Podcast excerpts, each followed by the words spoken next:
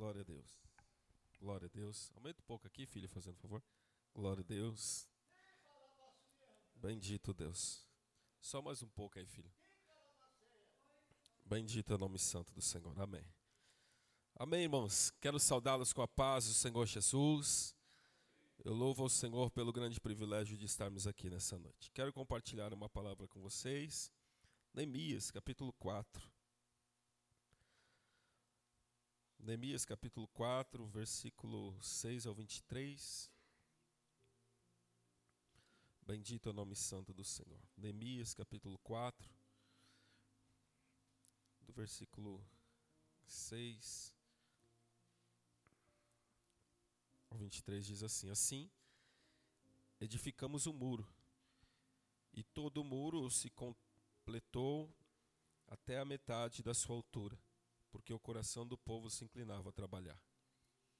Mas ouvindo Sambalat e Tobias, os árabes, os amonitas e os asdoditas, que ia avante a reparação dos muros de Jerusalém e que as brechas se começaram a fechar, iraram-se sobremodo. E coligaram-se todos para virem guerrear contra Jerusalém e fazer confusão ali. Nós, porém, oramos ao nosso Deus e pusemos guarda contra eles de dia e de noite. Então disse Judá: Desfaleçam as forças dos carregadores, e há muitos escombros, não podemos edificar o muro. E os nossos inimigos disseram: Nada saberão nem verão, até que entremos no meio deles e os matemos e façamos cessar a obra. Mas sucedeu que, vindo os judeus que habitavam entre eles, dez vezes nos disseram: de todos os lugares de onde moram subirão contra vós. Pelo que nos lugares baixos, por trás do muro e nos lugares abertos, dispus o povo segundo as suas famílias, com suas espadas, com suas lanças e com seus arcos. Olhei, levantei-me e disse aos nobres, aos magistrados e ao resto do povo: Não tem mais. Lembrai-vos do Senhor, grande e temível, e pelejai por vossos irmãos, por vossos filhos, por vossas mulheres por vossas casas. Somente até aqui, podei-vos assentar e ler mais, mas aqui é o suficiente. O culto de quarta é um culto mais rápido, então quero ser muito sucinto com essa palavra para alcançar o objetivo pelo qual ela está sendo enviada. A Bíblia ela vai falar a respeito da Babilônia conquistando Jerusalém, destruindo ela, né? Então a Jerusalém formosa já não era mais a mesma, mas agora ela está desonrada, ela está sem glória, ela está sem o seu esplendor. Deus abençoe, filho. A Jerusalém ela já não é mais a mesma. Aquela cidade um dia exaltada agora está caída. Aquela cidade um dia toda bem construída e elaborada agora está no chão. É claro que o contexto histórico dessa narrativa não é o objetivo dessa mensagem, né? Mas eu quero extrair do caos que essa destruição causou. Eu quero extrair ensinos práticos para as nossas vidas. Nós vamos aprender nessa noite como superar alguns obstáculos. É claro que não existe passo de mágica, é claro que nós somos dependentes do Senhor, mas Neemias ele me ensina algumas coisas e eu quero compartilhar com vocês. A parte histórica eu deixo para que você cresça no conhecimento, mas eu trago uma palavra de Deus para o coração da igreja. Eu vejo um homem me ensinando algumas coisas. Se eu tivesse tempo para voltar um pouco, capítulo 2, a me mostrar Neemias enxergando o problema e não sendo indiferente a ele, Neemias, ele vai me ensinar algumas coisas. Vai dizer a Bíblia que Neemias, ele ouve que a cidade estava em ruínas, que os muros de Jerusalém foi destruído, que as portas elas foram queimadas a fogo e que a vergonha e a aflição agora estão sobre aqueles que sobreviveram do cativeiro. Neemias, ele sabe disso e isso dói dentro do seu coração e a atitude dele me ensina algumas coisas. Neemias, ele sai da onde ele está, vai para Jerusalém e busca reconstruir os muros da cidade, e isso chamou a minha atenção. Neemias, ele me ensina algo, ele me ensina que não podemos estarmos indiferentes diante daquilo que estamos vivendo. Neemias, ele me ensina algo muito substancioso. Ele me chama a atenção, porque ele olha para o problema e reconhece que o problema é real. Ele olha para o que está acontecendo e reconhece que ele precisa fazer alguma coisa ele está diante de uma cidade destruída, de um povo envergonhado, e Neemias ele toma uma atitude, ele se levanta e vai até Jerusalém para reconstruir aquilo que foi destruído. É uma verdade dizer que ninguém está isento de enfrentar problemas. Ninguém está isento de ver a sua vida ser abalada, está debaixo dos escombros como estava a cidade de Jerusalém. Ninguém está isento de enfrentar essa realidade, de ver uma casa que um dia foi gloriosa, uma vida que um dia foi esplendorosa, agora está quebrada, batida. Ninguém está isento disso. Ninguém está isento de um dia ter contado uma história linda e agora ver a sua vida destruída. Todos estamos sujeitos a isso. Ninguém está isento. Ninguém que contou um dia uma linda história de vida está isento de ver a destruição batendo nas suas portas, mas Neemias me ensina algo. Mesmo diante da maior catástrofe que possa acontecer, eu não posso estar indiferente, mas eu preciso verdadeiramente reconhecer o problema que eu estou vivendo, me levantar e lutar para reconstruir o que está em ruínas. Mas o fato é que muitas pessoas não conseguem ou não querem enfrentar a realidade da destruição que estão vivendo. Eu não estou falando a nível de Jardim Ipanema, mas é uma realidade dos homens. Quando nos deparamos com os nossos problemas, ainda mais de uma magnitude dessa, somos tendenciosos a paralisarmos em meio a tudo isso. Quando estamos vendo a nossa casa, ou quando estamos vendo a nossa vida em ruínas, debaixo dos escombros, somos tendenciosos a paralisar. Jerusalém está no chão, e Neemias tem que sair da onde ele está para poder reconstruir a cidade. Mas nós estamos falando de um grande número de pessoas que poderia ter tido essa mesma disposição, mas em momentos de dificuldades, muitas das vezes não conseguimos ou não temos forças de nos levantarmos para reconstruir, mas Deus nos dará essa força. Porque ele levanta Neemias, desperta ele. Porque é um fato, irmãos, não podemos estar vivendo debaixo de escombros não podemos nos acostumar a ver a nossa vida em ruína, não podemos ver tudo quebrado, tudo destruído e não reconstruir ou lutar para isso. Neemias, ele toma uma atitude, ele vê sua cidade debaixo dos escombros, ele vê o seu povo sofrendo, mas ele se levanta em defesa deles e luta por aquilo que ele acredita. Mas somos tendenciosos, o homem é tendencioso a isso. Ele é tendencioso a não ter forças, porque dói. Eu me lembro, claro que meu tempo é muito curto, mas eu me lembro quando minha mãe faleceu. Quando minha mãe faleceu, me foi tirado o que eu tinha de mais precioso dessa terra. Eu não tinha tanta comunhão com meu pai, eu não tinha comunhão com a minha parentela. Minha mãe era o maior exemplo que eu tinha de amor.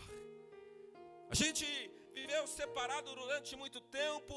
Meu pai se separou da minha mãe, foi morar com outra pessoa, mas minha mãe nos trouxe para a casa dela e eu vi minha mãe falecendo, eu vi minha mãe sendo tirado de mim. A forma que eu achei para enfrentar aquilo, pasmem vocês. Eu odiei ela por isso. Eu odiei ela pelo abandono, eu odiei ela por não ter lutado com a gente, eu odiei ela por isso.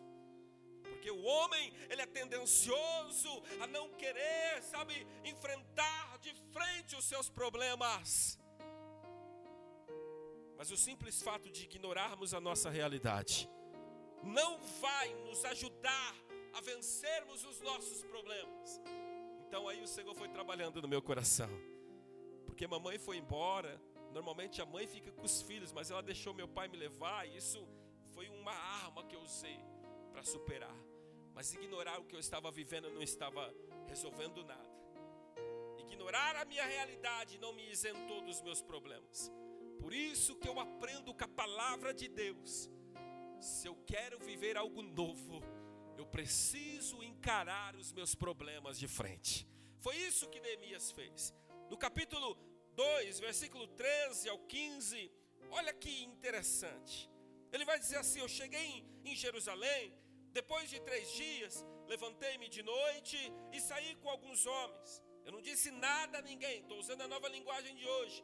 Havia colocado no meu coração para fazer isso por Jerusalém.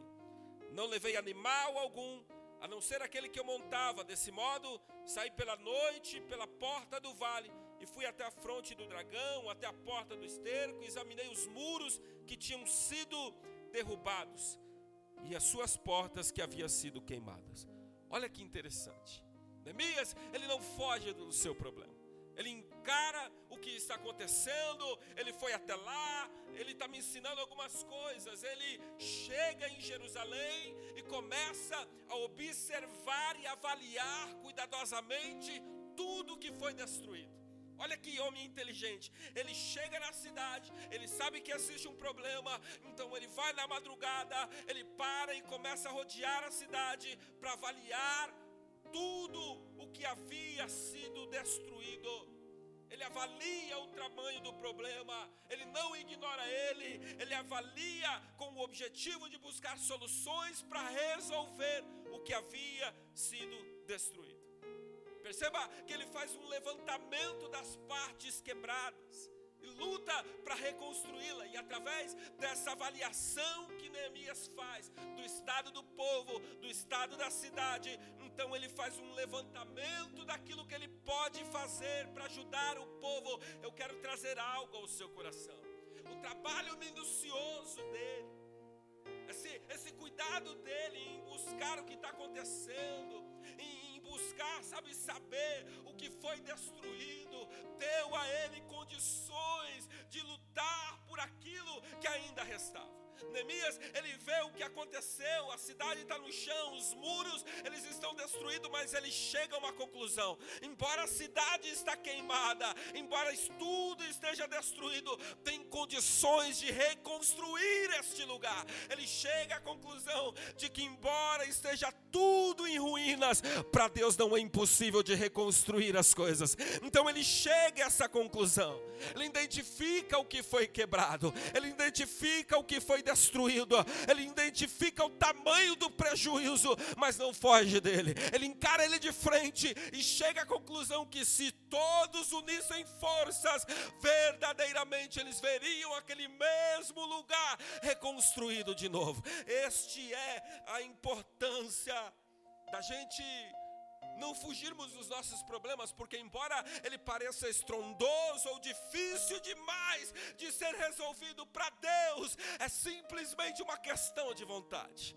Eu vejo ele fazendo isso. Não pode haver reconstrução em qualquer área que seja, se não houver uma disposição para fazer um levantamento das partes quebradas, um verdadeiro inventário ele para e avalia o que está acontecendo ao seu redor, ele para e avalia o que quebrou, ou como quebrou, ou o porquê destruiu as coisas. Ele para e avalia, ele faz um levantamento das ruínas. O que, que aconteceu? Por que foi destruído? Por que, que está assim?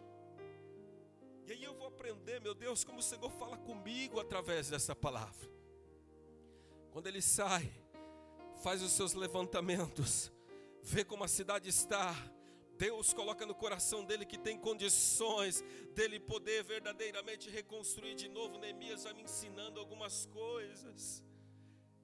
A gente precisa, às vezes, parar e fazer os levantamentos da vida, o porquê algumas coisas estão acontecendo, para que se de alguma maneira a culpa foi nossa, se de alguma maneira nós somos o culpado, que possamos melhorar, que possamos, sabe, mudar os nossos erros, as nossas falhas, as nossas imperfeições, para que aquilo que um dia foi a causa da destruição não destrua de novo a nossa vida. Quando a gente avalia o que está acontecendo ao nosso redor, o porquê algumas coisas estão destruídas no nosso meio, a gente cresce a gente analisa se fomos o causador de algumas coisas. Se fomos, nós mudamos, crescemos e o nome do Senhor vai ser glorificado. Agora, nem tudo é a sua culpa, nem tudo é nossa culpa. Jerusalém caiu porque o povo pecou, e esse é o resultado do pecado. Mas Neemias não cometeu nenhum erro. Eu queria tempo para ministrar essa palavra. Neemias, ele não foi conivente com nada. Ele não se culpa pela situação, pelo contrário, ele busca uma forma de reconstruir. Por isso, fazer um levantamento de como estão as coisas, do que pode ser feito, do que causou, quais foram as consequências. Fazer um levantamento disso faz com que tenhamos direção, por onde começar, onde eu não posso errar onde eu devo tomar mais atenção, o que o Senhor espera de mim. Neemias me ensina coisas extraordinárias.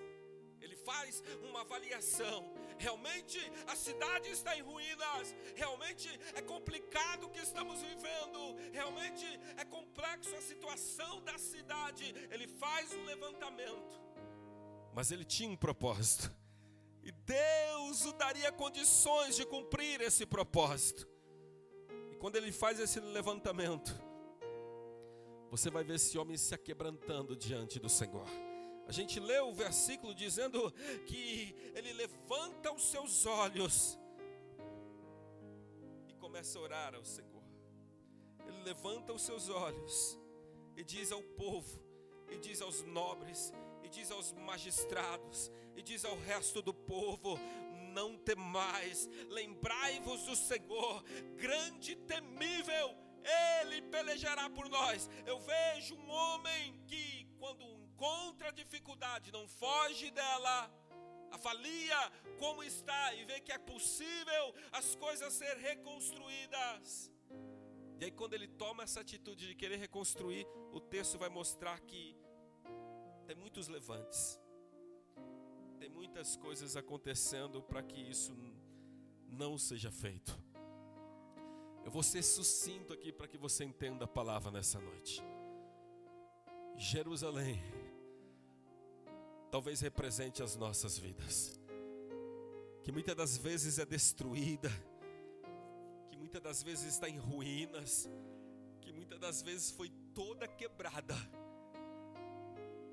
E talvez Neemias possa representar a mão de Deus chegando na sua vida, na sua casa, dizendo: ei, dá para reconstruir, dá para fazer novas coisas, dá para trazer de volta forma a essa vida destruída, dá para entrar aí e fazer nova todas as coisas. Talvez a geração em que estamos vivendo seja uma geração incapaz de crer num Deus de milagres, num Deus de impossível. Talvez as muitas marcas da vida nos impeçam de enxergar que Deus é o mesmo, Ele não mudou, Ele continua fazendo nova todas as coisas. Neemias quer me ensinar algo. Neemias quer te ensinar algo. Quer nos ensinar que o pior da vida não é tê-la destruída, mas é mantê-la no chão. Neemias, ele quer me ensinar algo que o pior da vida não é vê-las em ruínas, mas é não nos levantarmos para lutar e reconstruir o que foi destruído. Se existe em minha vida ou na sua vida alguma área desmoronando, há uma palavra de Deus para os nossos corações levanta, em nome de Jesus, em nome de Jesus, o Espírito do Senhor é o nosso auxílio, Ele veio com autoridade para poder ei, nos dar todo o necessário para nos ajudar na reconstrução, porque assim as vidas às vezes se desconstrói, mas Deus é poderoso. A vida às vezes se desconstrói, mas Deus é poderoso, muito mais do que imaginamos, e seremos vitoriosos em nome de Jesus. Eu vi uma frase, eu até compartilhei com minha esposa, alguém dizendo assim: Eu morri muitas vezes, pouco sobrou daquilo que um dia eu fui. Muito forte isso, porque a gente passa por tantas coisas a gente passa por tantas coisas, por tantas lutas, por tantas dificuldades que aquilo que um dia fomos acaba meio que morrendo. Mas a gente não percebe o quanto crescemos, o quanto o Senhor esteve conosco, o quanto, sabe, nos tornamos mais experientes, todas as coisas estão contribuindo de uma forma ou de outra. Deus, Ele sempre vai ser glorificado na nossa vida. Eu sei que em meio aos escombros da vida, o sentimento de impotência é o primeiro sentimento que toma conta do nosso coração. As lembranças de como era Jerusalém. Quando foi reconstruído o templo, alguns choraram de tristeza lembrando da glória de Jerusalém, porque o sentimento de impotência, o sentimento, sabe, toma conta de nós. Lembrando de como era, de como eram as coisas perfeitas, isso acaba meio que nos aprisionando e não conseguimos reagir, só pensando no que se perdeu. Mas a glória da outra casa, ela foi muito superior do que a primeira. Quando o Senhor entrou e reconstruiu, houve uma glória extraordinária naquele lugar. Então talvez seja a hora da gente olhar para frente. Neemias ele vê que como eu sinto Deus nessa palavra. Ele vê que é difícil a situação que o povo está dizendo. É difícil o que o povo está vivendo. Ele vai dizer assim, versículo 17 e 18 do capítulo 2. Vejam como é difícil a nossa situação.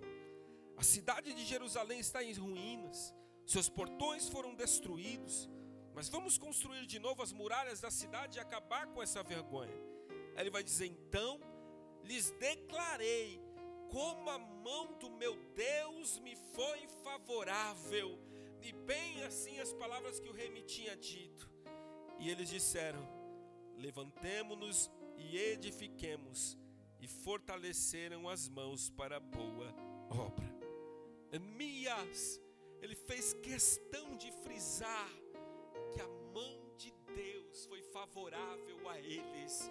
Ele fez questão de frisar que, embora era difícil a situação deles, que, embora a cidade estava em ruínas, ele declarou dizendo: A mão do Senhor foi ao meu favor.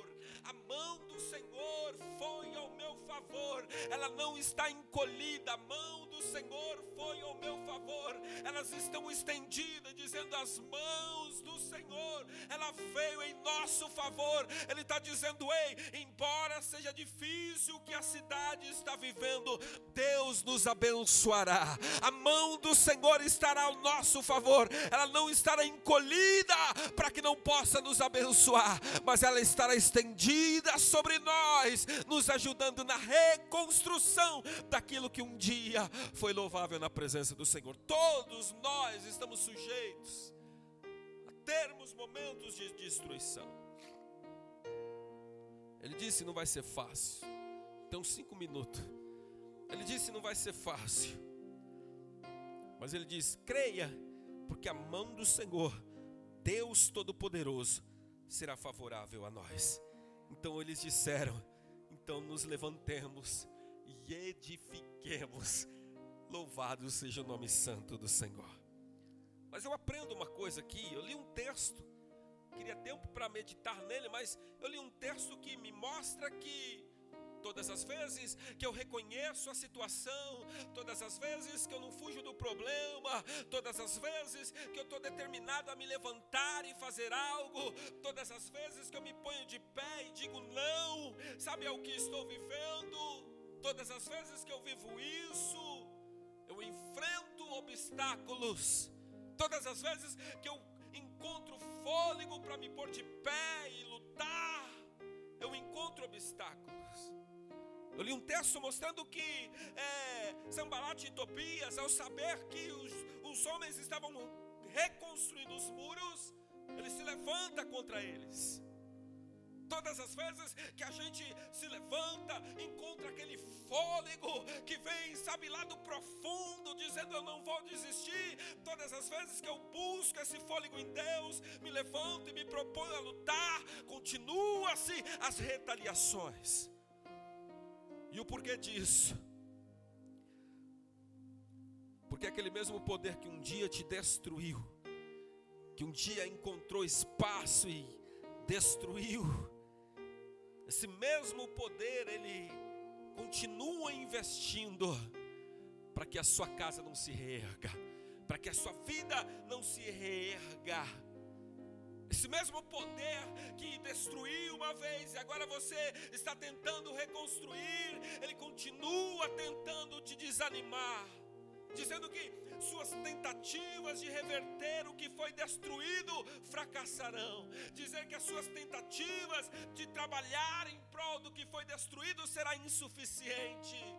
Esse mesmo poder que entrou e destruiu, ele continua tentando nos desanimar, dizendo: não conseguiremos reconstruir, mas teremos de conviver com as ruínas.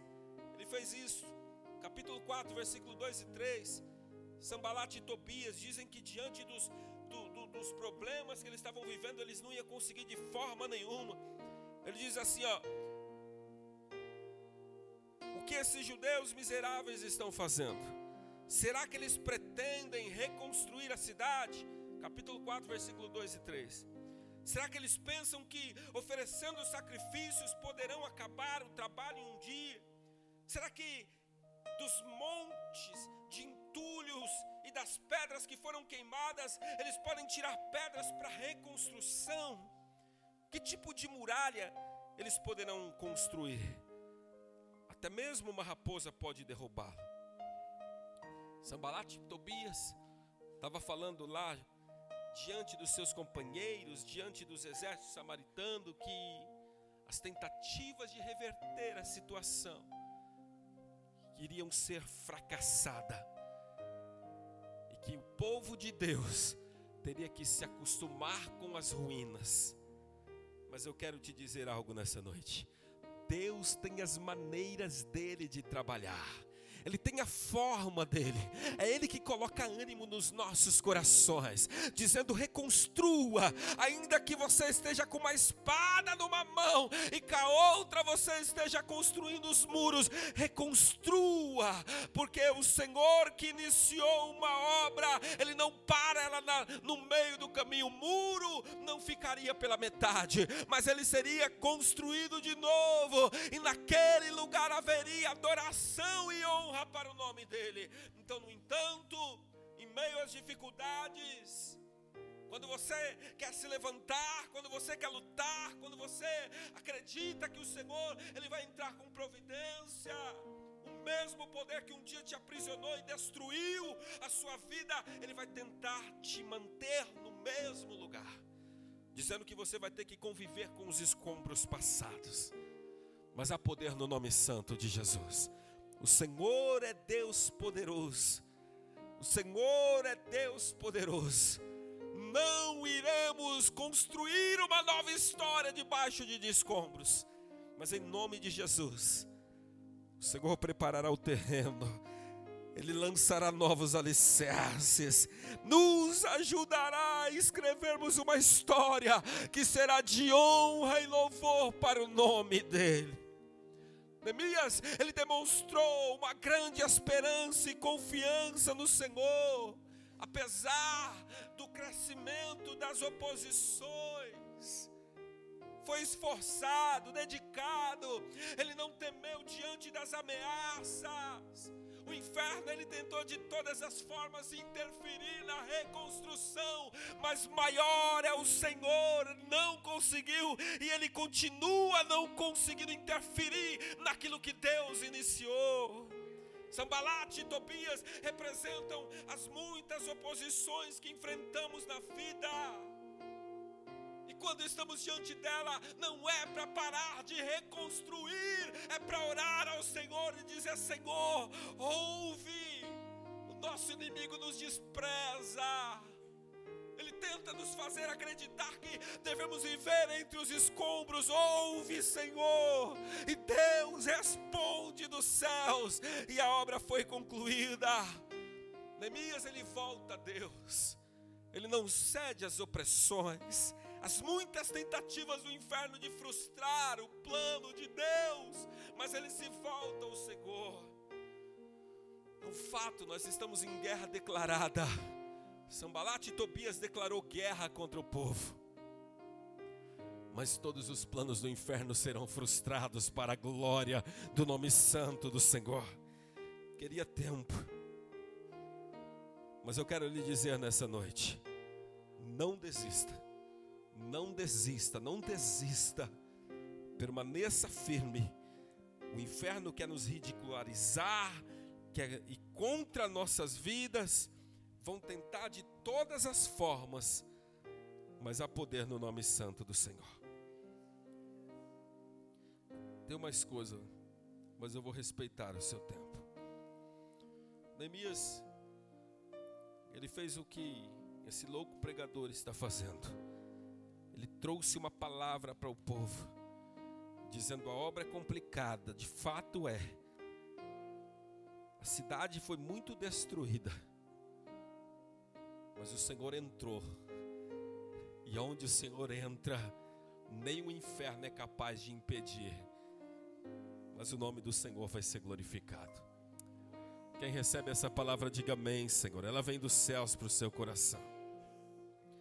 A minha oração é para que você receba ânimo nessa noite, é para que você receba força do céu. A minha oração é para que o Espírito do Senhor coloque dentro do seu coração a mesma certeza que ele colocou no coração de Elias, mesmo vendo o monte reodiado por inimigos, ele diz ao seu servo: muito mais, muito mais são os que estão conosco do que esse exército que nos rodeia. Abriu-se os olhos do seu servo, que ele viu uma legião ao redor daquele exército inimigo. E não preciso nem te dizer que o Senhor deu vitória a Elias e vai continuar dando vitória ao seu povo, como ele sempre fez. Amém. Obrigado pela sua paciência, meu filho.